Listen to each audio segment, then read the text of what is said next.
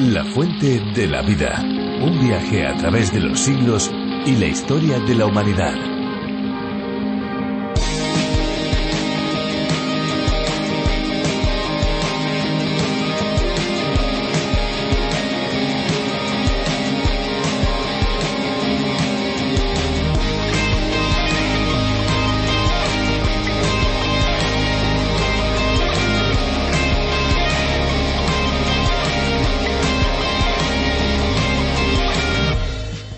Mercado de las bebidas refrescantes, donde mucho de lo que compramos está cargado de aditivos no naturales, el coco provee hidratación y nutrición de una manera natural sin aditivos artificiales, algo que también se debe tener en cuenta al considerar los variados beneficios de este líquido.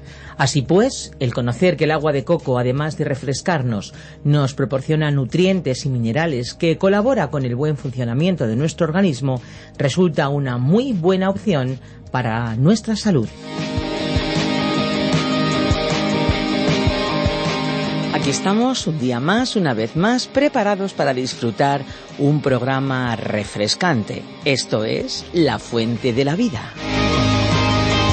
¿Qué tal amigos? Les habla Esperanza Suárez que junto con todo el equipo les acompañamos en este espacio de radio que también se puede escuchar por internet y en el que la Biblia es protagonista. Puede parecer extraño que todavía en el momento en el que vivimos, en el momento actual, haya personas que no conozcan la Biblia, pues la Biblia se trata de un conjunto de documentos reconocidos como la palabra de Dios, porque fueron escritos por autores inspirados por el propio Creador. Consta de 66 libros, más de mil capítulos escritos a lo largo de varios siglos, pero con un único mensaje coherente y verdadero. Ese mensaje de la Biblia es que Jesucristo nos ofrece un agua que al beberla nos quita la sed más profunda del alma, una fuente de agua viva que millones de personas han encontrado y de la que pueden seguir hidratándose al estudiar la Biblia. La fuente de la vida proporciona un medio de aprendizaje profundo de la palabra de Dios. En el aire lleva desde hace varias décadas y llega ya a más de 80 países con sus respectivos idiomas. Muchos países y qué bueno y qué magnífico saber y conocer que las versiones en castellano también alcanzan a personas de diferentes procedencias.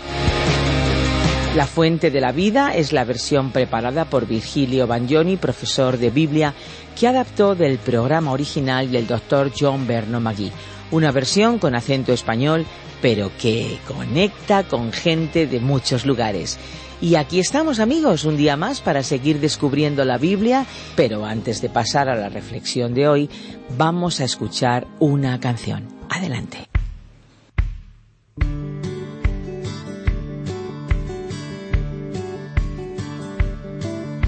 Levanto mis ojos a las montañas, ¿de dónde vendrá mi socorro? El amor se arrastra herido, cubierto de sangre y de polvo. ¿Dónde están los corazones limpios en este mundo corrompido? ¿Dónde está la justicia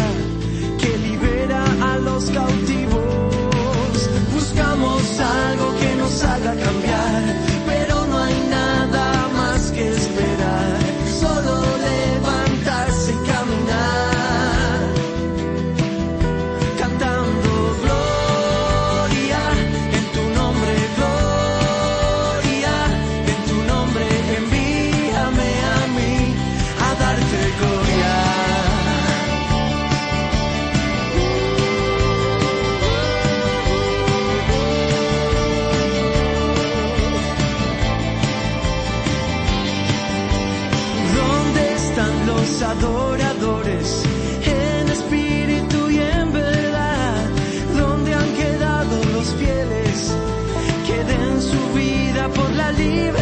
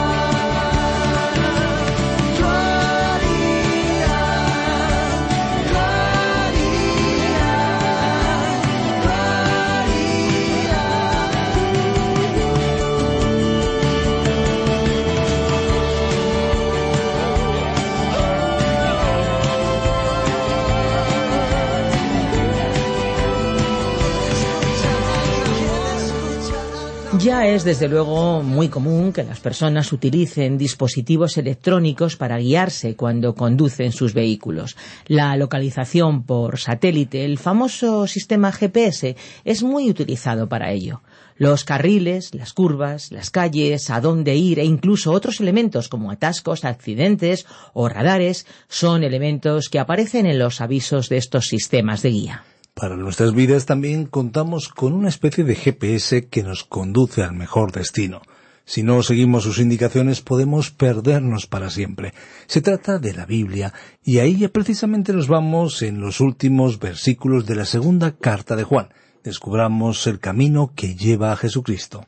Pues vamos nosotros a facilitarles nuestro número de WhatsApp para que se puedan poner en contacto con nosotros de manera inmediata.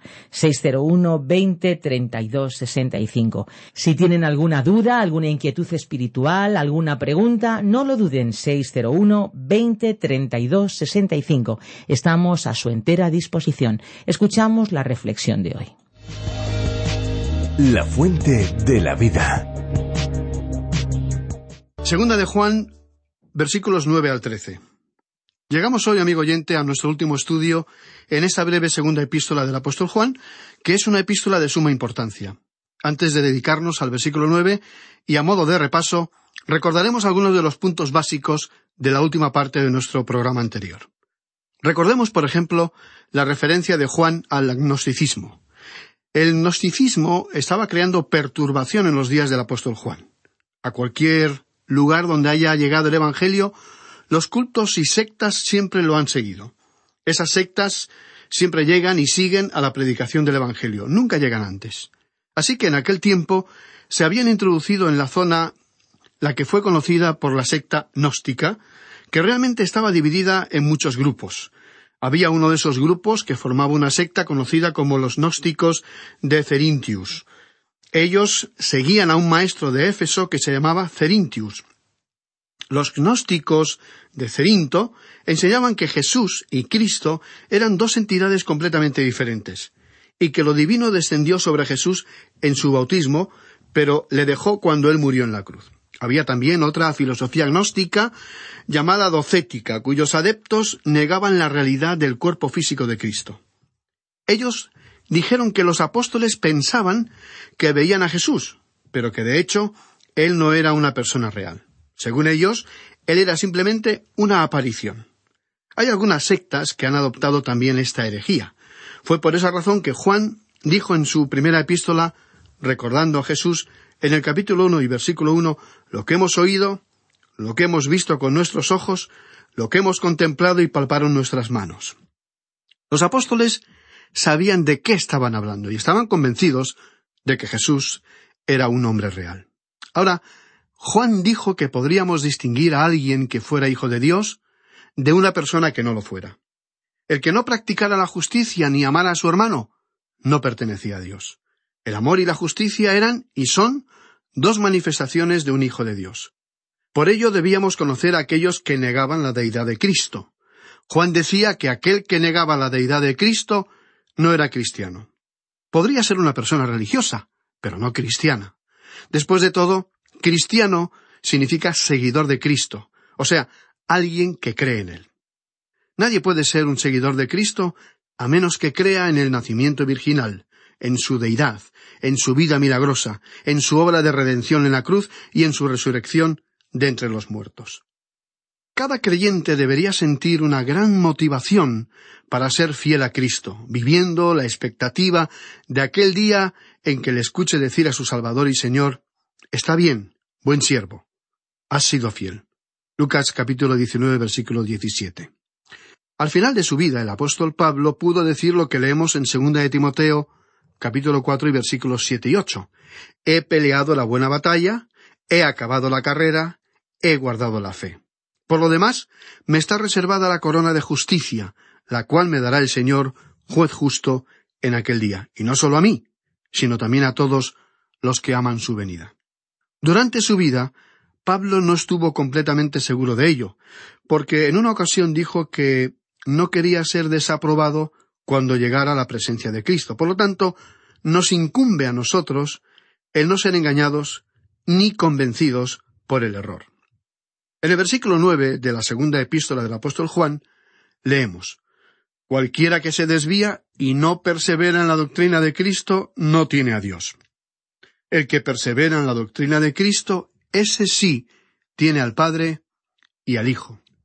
La palabra extravía, hablando de aquel que se desvía, es muy interesante.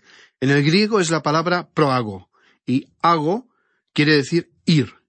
Pro quiere decir antes. Por lo tanto, proago significa ir antes o seguir adelante.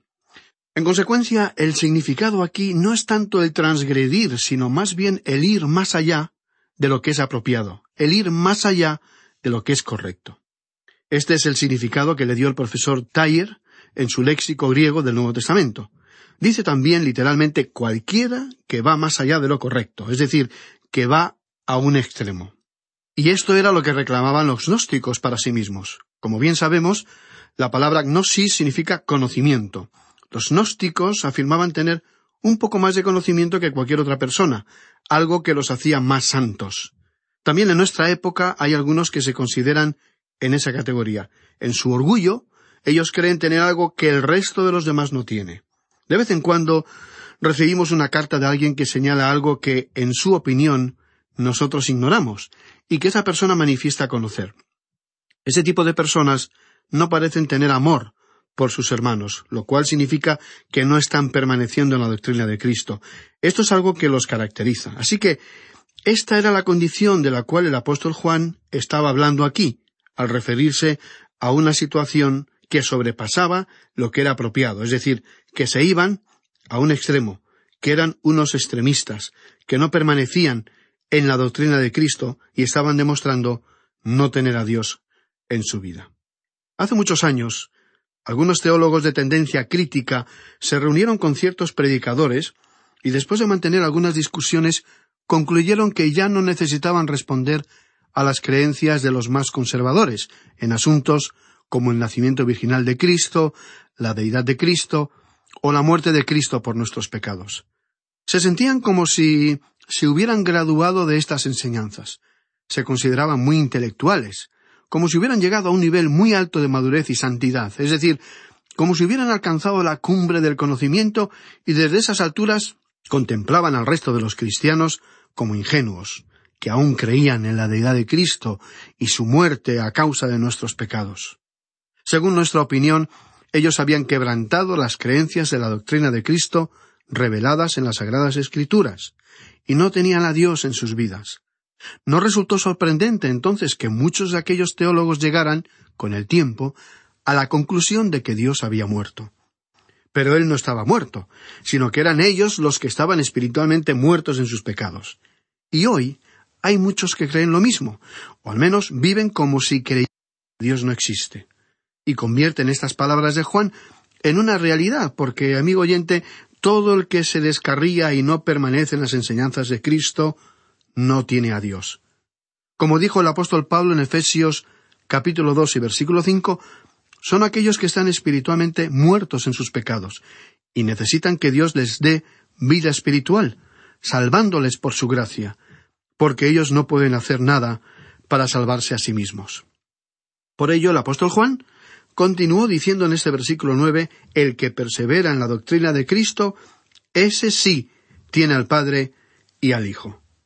Si usted está permaneciendo en la doctrina de Cristo, perseverando en sus enseñanzas reveladas en la Biblia, entonces tiene a Dios el Padre, tiene a Dios el Hijo, y tiene acceso al Padre por medio del Hijo. Así que tenemos acceso a Dios a través de Cristo por su maravillosa e infinita gracia si perseveramos en las enseñanzas de Cristo. Ahora, esa palabra perseverar o permanecer indica seguir, continuar, es decir, que se refiere a un arreglo permanente.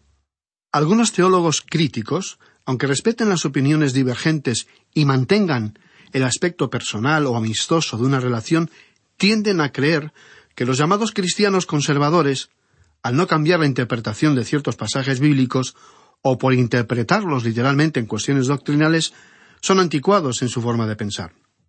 Pero lo que a nosotros realmente nos preocupa es que haya personas ejerciendo el ministerio cristiano, leyendo la Biblia en público, por ejemplo, que no crean real y plenamente en lo que están predicando. A través de los años hemos tenido contactos con algunos de los que son críticos con nuestra posición, y después de discutir con ellos distintos puntos básicos de la teología cristiana y los elementos o eventos sobrenaturales de la Biblia, nos preguntamos si creen realmente en algo, en algo que haya sucedido verdaderamente tal como la Biblia lo relata literalmente, como por ejemplo la acción sobrenatural de Dios en la historia y en la vida de muchas personas en particular. No olvidemos, pues, el énfasis que el apóstol Juan le dio a permanecer en la doctrina o enseñanzas de Cristo, perseverando en ellas, sin cambiarlas porque alguna parezca contradecir la moda o comportamiento social de una época.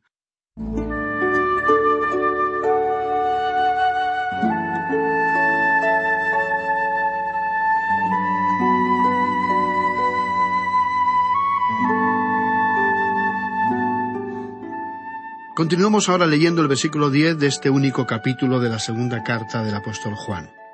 Si alguno viene a vosotros y no trae esta doctrina, no lo recibáis en casa, ni le digáis bienvenido. No podemos pensar en un lenguaje más duro y severo que este. Volvamos a recordar nuevamente los antecedentes de esta carta, para entender mejor la firmeza de estas palabras. Juan estaba escribiendo aquí a la señora escogida, que puede haber sido una mujer destacada en la Iglesia, que disponía de buenos recursos económicos, renombrada por su hospitalidad, y que podía agasajar a sus visitantes espléndidamente en su hogar. Era una mujer generosa. Evidentemente llegaron algunos gnósticos y ella les ofreció hospitalidad. Quizás sintió preocupación o dudas por lo que estaba haciendo y escribió al apóstol Juan preguntándole qué debía hacer ante esta situación. Probablemente se sentía incómoda por tenerles que decir a sus visitantes que se fueran. ¿Cuál debía ser su reacción ante los apóstatas, hacia los herejes, hacia quienes negaran la deidad de Cristo, pero al mismo tiempo pretendían ser seguidores de Cristo? ¿Debía recibirlos y hospedarlos en su casa? También debemos tener en cuenta que en aquellos tiempos, en el Imperio romano, no había hoteles ni facilidades de alojamiento adecuadas como las que tenemos en la actualidad. Había algunos mesones, pero estos carecían de comodidades elementales como por ejemplo camas. Algunos viajeros tenían que llevar sus propias esteras y almohadillas como parte de sus equipajes.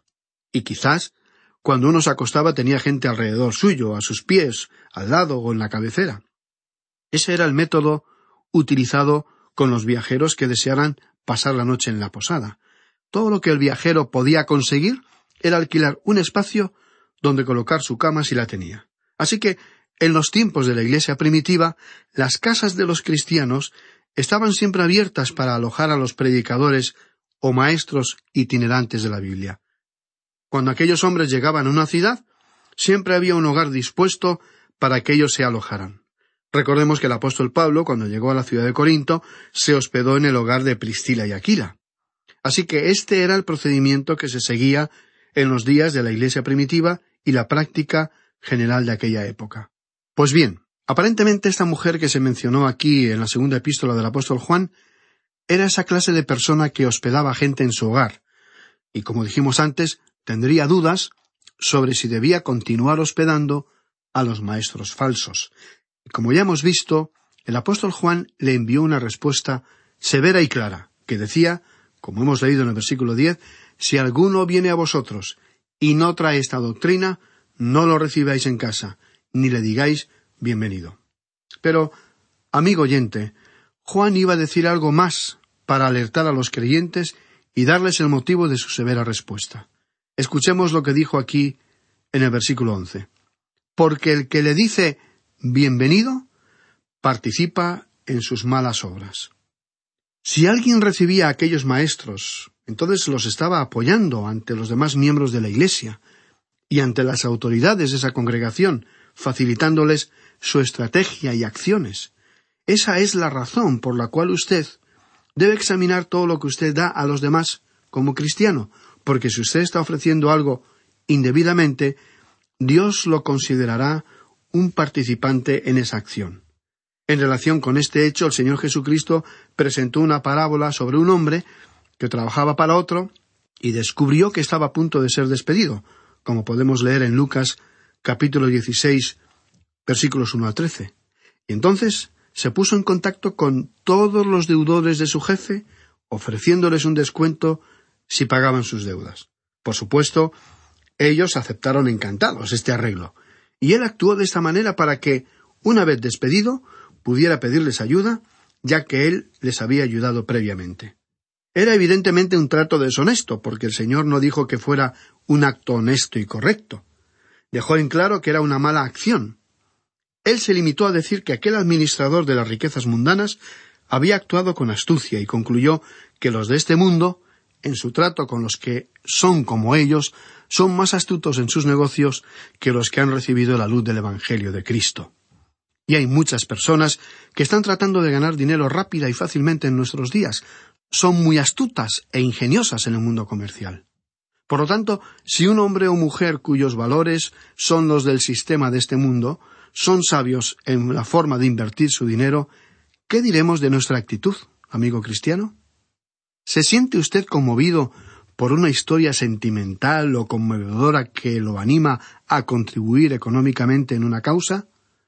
ha averiguado bien los antecedentes de quienes dicen canalizar adecuadamente los envíos de dinero, alimentos o material sanitario a zonas deprimidas de otros países? ¿Conoce algunos detalles sobre los receptores de esa ayuda? Porque sin saberlo, podría estar ayudando usted a quienes nieguen la deidad de Cristo, todo lo que Él es en su persona divina, todo lo que Él hizo en su obra redentora a favor nuestro. Si ese fuera el caso, si usted está apoyando esa obra concreta, es decir, si está participando con ella, Dios podría considerarlo responsable. En cambio, y por otra parte, hay excelentes organizaciones cristianas motivadas espiritualmente, distribuidas por todo el mundo, que actúan inteligente y honestamente de acuerdo con la ética cristiana revelada en la Biblia.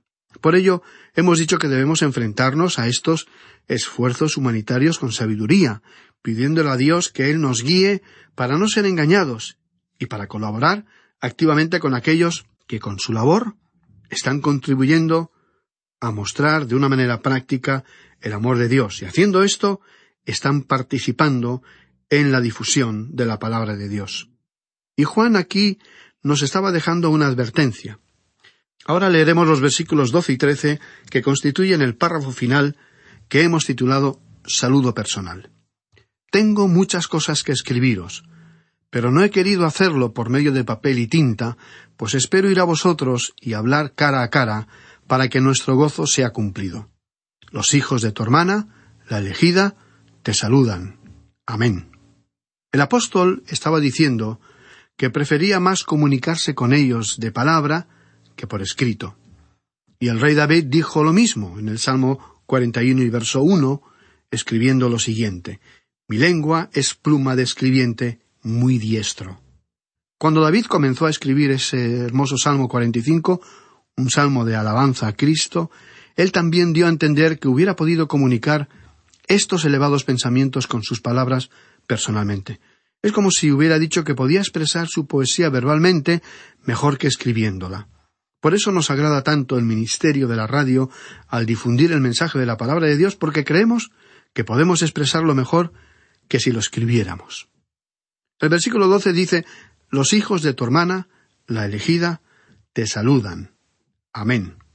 Aparentemente, ellos eran los hijos de una hermana de esta señora llamada hermana elegida, o quizá este pasaje bíblico se estaba refiriendo a una iglesia hermana, enviando saludos a esta señora o a la iglesia local de aquel lugar.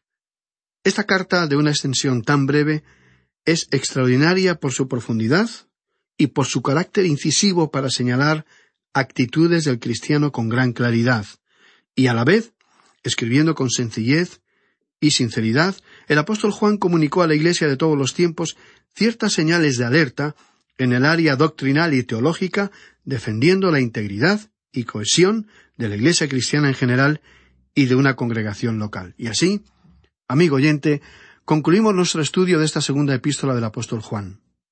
En nuestro próximo programa comenzaremos a estudiar la tercera y última de las epístolas del apóstol Juan.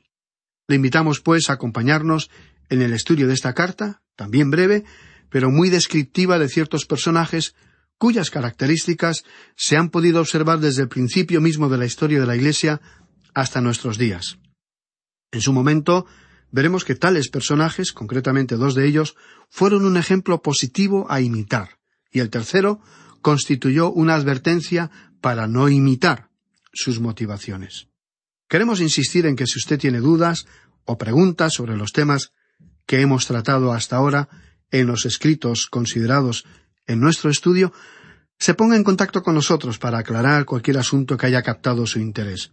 Consideramos muy importante conservar la relación con nuestros oyentes, con el propósito de mantener nuestra presentación dentro del contexto de las necesidades de los cristianos, recalcando al mismo tiempo el amor de Dios hacia aquellos que no creen en Él, para que puedan iniciar una relación personal con Jesucristo, de manera que, como Salvador y Señor, Él llegue a formar parte de su vida. Finalmente, queremos sugerirle que lea anticipadamente la tercera epístola del apóstol Juan, para familiarizarse con su contenido y de esta manera poder aprovechar mejor sus enseñanzas. Le esperamos, pues, en nuestro próximo encuentro.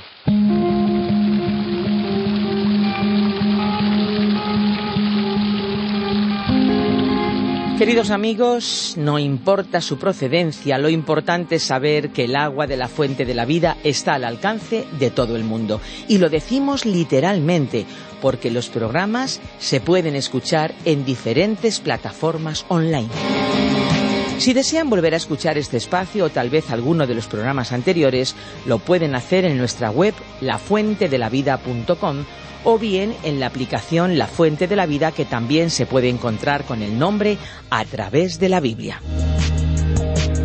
Para más información, nuestro email es info arroba radioencuentro.net info arroba radioencuentro.net y tomen nota también de nuestro número de WhatsApp. Es la vía más inmediata, 601 20 32 65. Se lo digo de otra manera, 601 203 265. Les recuerdo que si contactan con nosotros desde fuera de España, deben incluir a ese número el prefijo más 34. Bueno, bueno, y no se olviden, por favor, de la memoria USB, una memoria que viene con todos los estudios en audio y por escrito. ¿La quieren? Contacte con nosotros en info Allí les podremos dar más información. También en nuestro número de WhatsApp 601 20 32 65. Llamen, escriban, pregunten y les enviaremos el USB. Nuestro deseo es que hayan disfrutado y por supuesto que hayan aprendido algo nuevo hoy. Les esperamos en nuestra próxima fuente de la vida. Pero eso sí, antes de cerrar nuestros micrófonos, les recuerdo que hay una fuente de agua viva que nunca se agota. Beba de ella.